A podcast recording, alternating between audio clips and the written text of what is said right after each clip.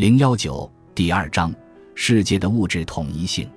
从总体上把握人与世界的关系，这是哲学的基本任务。要把握人与世界的关系，就要探讨世界的本质，探讨自然、社会、人类是在什么基础上统一起来的。这是哲学世界观的基础。承认世界的物质性，承认物质世界是在时间、空间中依其固有的规律运动、变化和发展着的。这是坚持唯物主义一元论的基础，是坚持马克思主义哲学的前提。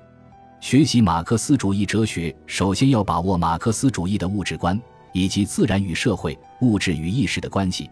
懂得世界的真正统一性在于它的物质性。明确一切从实际出发，实事求是是马克思主义哲学的根本要求。重点问题：物质的根本属性或根本特征。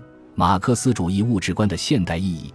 物质运动的存在形式，人类社会的产生及其物质性、物质与意识的关系，一切从实际出发、实事求是的哲学依据。